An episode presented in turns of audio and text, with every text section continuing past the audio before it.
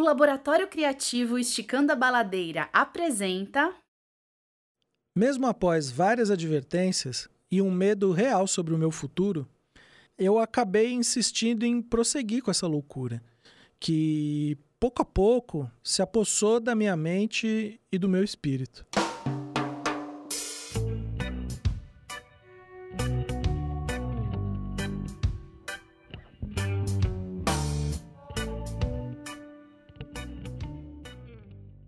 Começou aos poucos, de uma forma meio inofensiva, sabe? Pequenas doses, só de vez em quando. Até meus amigos, eu achava, né, que podiam tentar me afastar do mau caminho, ficavam me incentivando a, a, aceitar tudo aquilo como se fosse normal. E mesmo eu dizendo que eu não tinha estudado para aquilo, que aquilo não era para mim, não importava. Parecia que eles eram guiados por uma inteligência sobrenatural, sabe? Eles ficavam o tempo todo falando: "Você fala muito bem em público. Pô, você, você nem fica nervoso? nervoso? Se fosse eu no teu lugar, lugar teria sido, sido muito, muito pior. Caramba, você gosta você mesmo gosta de ler, de ler hein?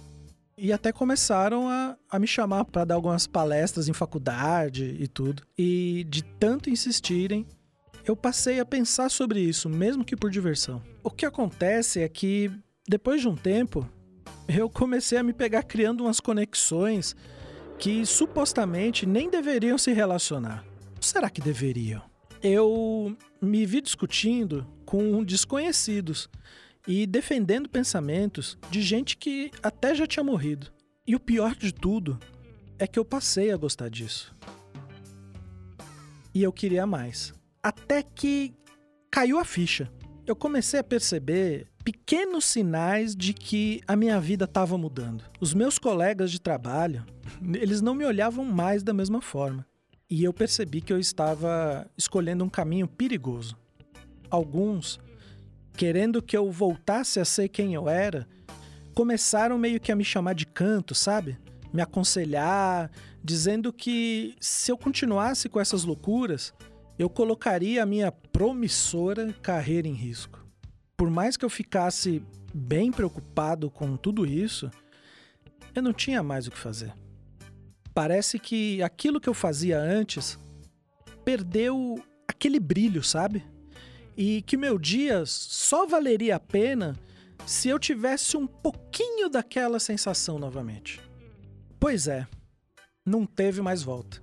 Eu passei a acreditar que não poderia mais viver sem aquilo. Então, um dia eu acordei, cheio de coragem, Fui para frente do espelho, olhei bem nos meus olhos e disse: É isso, eu quero ser professor.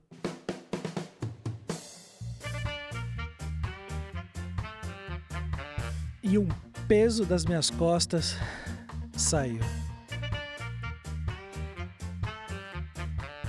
E o universo com a sua incrível capacidade de atender aos pedidos mais insanos da forma mais rápida possível, me respondeu com algo que, só na visão de poucos, poderia ser considerada uma oportunidade. Uma vaga para um professor substituto. pois muito bem, logo para o meu primeiro dia, eu me preparei como nunca eu conferi pela décima vez o slide. Ficava ensaiando na minha cabeça como seria a minha apresentação. E eu comecei a imaginar, sabe? Várias vozes surgiram na minha cabeça, dizendo que podia dar certo, o que, que ia dar errado. E aí eu parei. Respirei. Mandei todas elas a merda e fui. Só fui. Quando eu cheguei na escola, já comecei bem. Fui barrado na sala dos professores acharam que eu era aluno. Então eu decidi ir direto para a sala. Entrei, dei bom dia a todos, disse meu nome, que era meu primeiro dia, ia dar disciplina tal, que eu tinha estudado sei lá onde. E sabe aquele texto comum que todo professor tenta passar no primeiro dia? E de repente, no meio disso tudo, um braço lá no fundo da sala surgiu. Vamos lá, eu mal comecei a me apresentar e eu já tenho uma pergunta. É a miragem. É o sonho de qualquer professor. Entusiasmado, pedi para que a aluna continuasse. E ela, sem rodeios, com um sorriso no rosto e a serenidade no olhar de quem genuinamente estava curiosa sobre a minha vida, disparou uma das perguntas mais emblemáticas da minha mais nova profissão. Professor, você trabalha ou só dá aula? Ah, vá, é mesmo? Tá me tirando? Vê que loucura, que doença, né? Uma pessoa escolher ganhar menos por amar fazer aquilo que faz, né? Eu sou burro.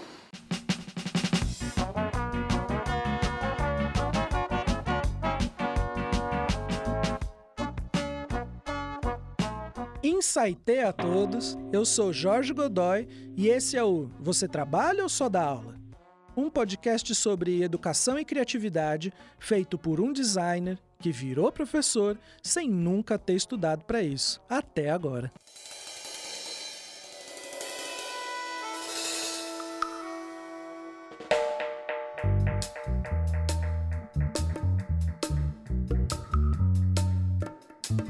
E aí, se identificou com essa história? Se sim, provavelmente escolheu estar no mesmo barco que eu. E por isso eu quero deixar aqui o meu mais sincero sinto muito. E quando eu digo sinto muito, não é pelo baixo salário, pela falta de prestígio social, pelo nosso digníssimo sinistro da educação ou pelas pérolas que ouviu, ouve e ouvirá dos seus alunos. Até porque você já sabia de tudo isso. Tu já foi aluno. Nesse ponto, ninguém te enganou. Lembra da abertura do episódio? Pois é, várias pessoas me avisaram e eu tenho certeza que várias te avisaram também. Então, esse sinto muito é mais como aquele merda que os artistas recomendam no começo dos seus espetáculos, que, embora pareça ser um boa sorte, na verdade ele é um ato de reconhecimento das dores e delícias de ser o que é. É assumir o caos mesmo, sabe? E no nosso caso, ser professor é, antes de mais nada, aprender a lidar com esse caos. Agora, se você nem é professor, nem deseja ser, o que aliás é altamente recomendado, pelo menos aluno você já foi ou é. Provavelmente já fez algum professor seu essa pergunta indecorosa que eu escolhi para batizar esse programa. Mas se for o seu caso, fica tranquilo, não há ressentimento nenhum. Você já entendeu que isso faz parte das dores e delícias. Bom, o importante é que você aprenda algo aqui. Até porque, se uma escola pode ser definida como um lugar onde ao menos uma pessoa aprende algo, então seja bem-vindo, sem prepotência nenhuma.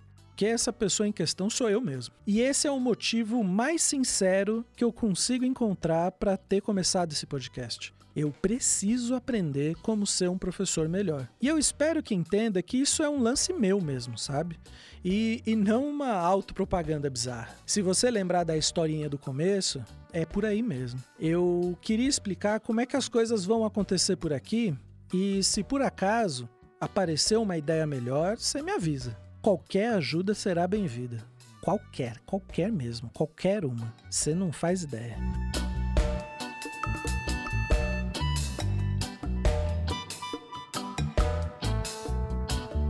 Uma das coisas que mais me transtornou a alma nesses últimos anos foi perceber que boa parte dos alunos que escolhem estudar design ou até mesmo comunicação não fazem a menor ideia de como lidar com a sua própria criatividade. O que, vamos combinar, para quem não é da área, é um pouco estranho, né?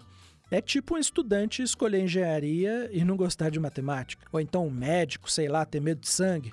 Parece ser uma péssima ideia alguém que não sabe lidar com a sua própria criatividade vai lá e escolhe de livre e espontânea vontade uma profissão que exige uma capacidade de produção criativa absurda. E vamos combinar, nem tá lá no top 10 dos melhores salários. Pois é, bem-vindo ao meu mundo. Boa parte desses alunos que eu tô falando aqui estão lá na minha frente todos os dias na sala de aula. E quando você começa a dar aula, você não faz muita ideia não do que fazer. Vamos lá, vamos organizar melhor as coisas aqui. Se você sempre quis ser professor de ensino básico, aquele roots mesmo, você vai lá, escolhe faculdade de pedagogia. Lá, você fica por quatro anos aprendendo que tem uma galera que já estudou várias formas de como que uma criança consegue aprender. Aí você faz um estágio, conversa com a galera, escreve uns artigos, sabe? Você tá no meio. No fim das contas, você consegue dar aula, você aprendeu isso. Outra possibilidade, você é um biólogo, que nem meu irmão. Você vai lá, estuda quatro anos de biologia, e aí depois você já começa a fazer umas matérias de licenciatura. E aí você faz estágio, conversa com a galera, adota um professor, começa a dar umas aulas e pronto. Você já conseguiu também dar algumas aulinhas. Agora, se tu é designer, que nem eu, e é chamado para dar uma aula num curso técnico ou até mesmo numa faculdade, tudo que você precisa é, vamos lá, hein? Um, não gaguejar. Dois, ter alguma coerência na organização dos seus pensamentos. E três, uma pós-graduação em mestrado. E olhe lá, se tu vacila, do dia para noite você cai dentro de uma sala de aula sem nunca sequer ter lido um livro de educação. E o pior é que você ainda entra com a pompa meio de professor de mercado, sabe?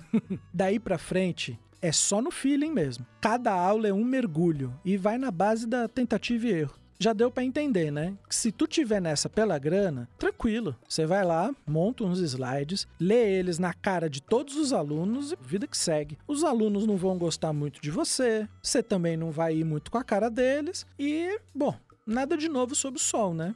Parece que a educação é isso mesmo. Daqui a uns semestres, você vai sair dessa escola, vai para outra, começa a dar aula em outro curso, ou então volta para o mercado e pronto, resolvido. O problema aqui, gente, é se você tá nessa porque você descobriu que não dá para ser outra coisa. Sabe?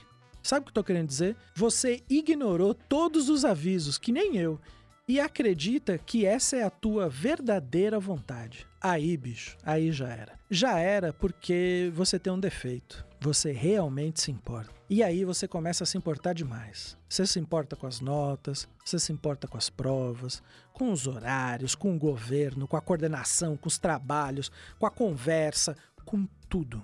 Mas o, o, o mais interessante é que quando você se importa, chega um determinado momento que você percebe que começa a sair da sala de aula muito melhor do que entrou. Por incrível que pareça. É claro, né? Vamos combinar que tem uns dias que você vai sair da sala de aula como se o mundo não merecesse esperança nenhuma. Você pode até pensar também que nem nasceu para ser professor. Faz parte. Nessas horas, o que eu posso te dizer é que nem o sinto muito resolve muito. Embora ajude. E é por isso que os professores gostam tanto de conversar sobre as suas aulas com os outros professores. Às vezes tem até gente que não, que não é professor perto e fica até chato, sabe? É meio deselegante até.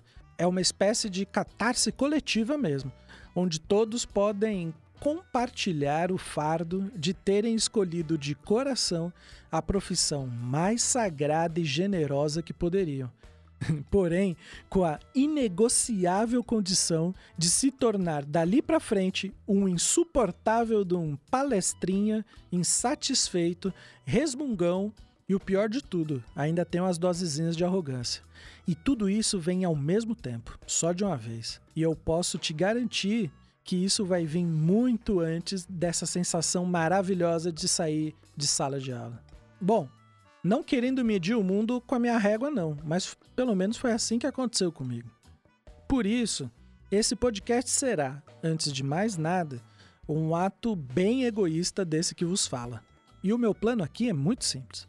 Eu vou estudar para fazer esse podcast, eu vou lançar esse episódio, eu vou ouvir o feedback de vocês, e aí, talvez, quem sabe, eu vou conseguir melhorar um pouco as minhas aulas e aí eu vou sair delas ainda melhor. Deu para sacar as maluquices que passam na cabeça de um professor e ao que, que ele se sujeita para tentar encontrar algo que faça todo esse baixo salário e prestígio valer a pena? Você acha que sou só eu? Pois é, eu tava dando uma volta no Facebook, que é uma coisa que eu já deveria ter parado de fazer faz tempo, e eu encontrei um post do professor Edmilson Jr., querido amigo aqui do Esticando, e ele adora os trocadilhos, né? E ele escreveu esse aqui: docente decente, dor, sente. O Ed tá de parabéns, né? Ele é uma máquina de trocadilhos. Mas eu fiquei pensando, essa frase deveria ser o lema dos professores que, de tão desprestigiados, nem brasão tem para sua profissão. Sabe o que eu tô querendo dizer? O médico, ele tem lá uma cobra enrolada no camafeu.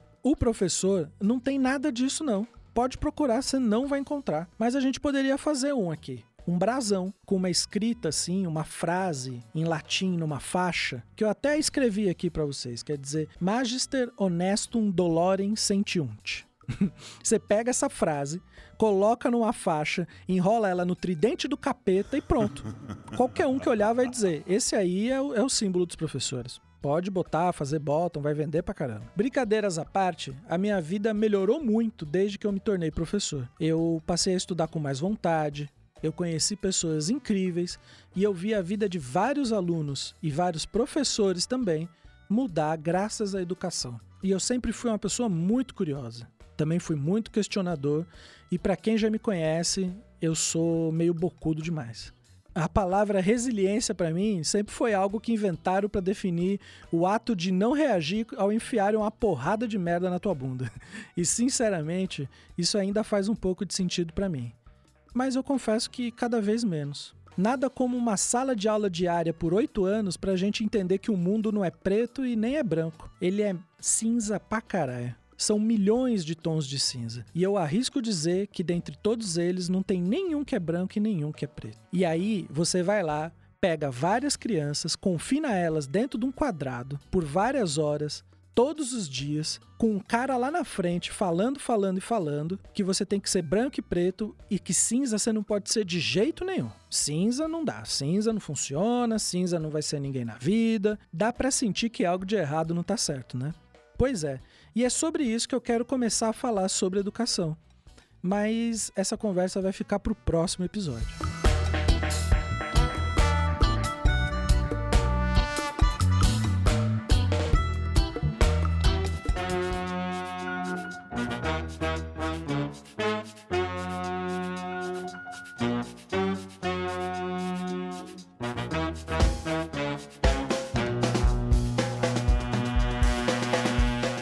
E aí, curtiu?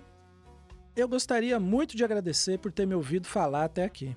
Esse foi o primeiro episódio de muitas agonias que gostaria de compartilhar, mas como eu precisei apresentar o projeto, eu acabei falando demais para variar. O pior é que tem gente que me paga para ficar falando por três horas seguidas, sem freio nenhum, algumas vezes na semana. Eu não sei ainda muito bem como é que isso aqui vai dar certo, mas eu tenho certeza que para que isso aconteça, eu vou precisar da sua ajuda. E por isso, eu queria que você enviasse os seus feedbacks cruelmente generosos e dissesse onde foi que eu errei, no que, que eu preciso melhorar e também mandasse algumas sugestões de pautas. Pode ser pelo Instagram, arroba ou pelo e-mail você trabalha, arroba esticandabaladeira.com.br. Ou ainda, você também pode comentar lá no post do episódio, no site esticandabaladeira.com.br. Lá você encontrará todas as referências utilizadas para a criação desse episódio, links para os livros, os autores citados e toda a produção maravilhosa do Laboratório Criativo Esticando a Baladeira. Lembre-se, para que isso continue sendo uma escola, eu preciso que ao menos uma pessoa, que no caso pode ser eu mesmo, aprenda algo por aqui. Caso aconteça de você aprender algo também, não me agradeça Apenas aceite o meu sinto muito e siga tentando ser a melhor versão de si mesmo. Essa é a única batalha que importa. Insightei a todos, muito obrigado e até o próximo episódio.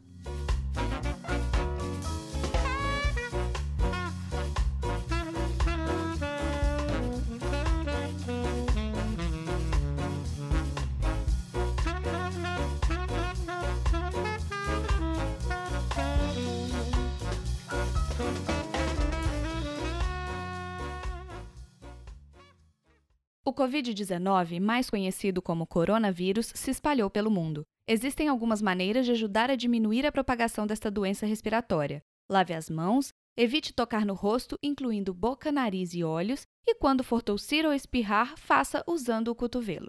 Monitore caso apareça algum sintoma e ligue para o Disque Saúde 136 em caso de dúvidas. Fique em casa e longe de outras pessoas contaminadas, exceto para prover cuidados médicos. Limpe e desinfete as superfícies de toque constante. Visite o site do Ministério da Saúde, coronavírus.saude.gov.br. Obrigado. Produzido pelo Coletivo Podcast, uma iniciativa ABPOD de colaboração coletiva. Este é um podcast do Laboratório Criativo Esticando a Baladeira. Saiba mais em esticandoabaladeira.com.br. Siga o Esticando nas redes sociais. Todos os links estão no post deste episódio.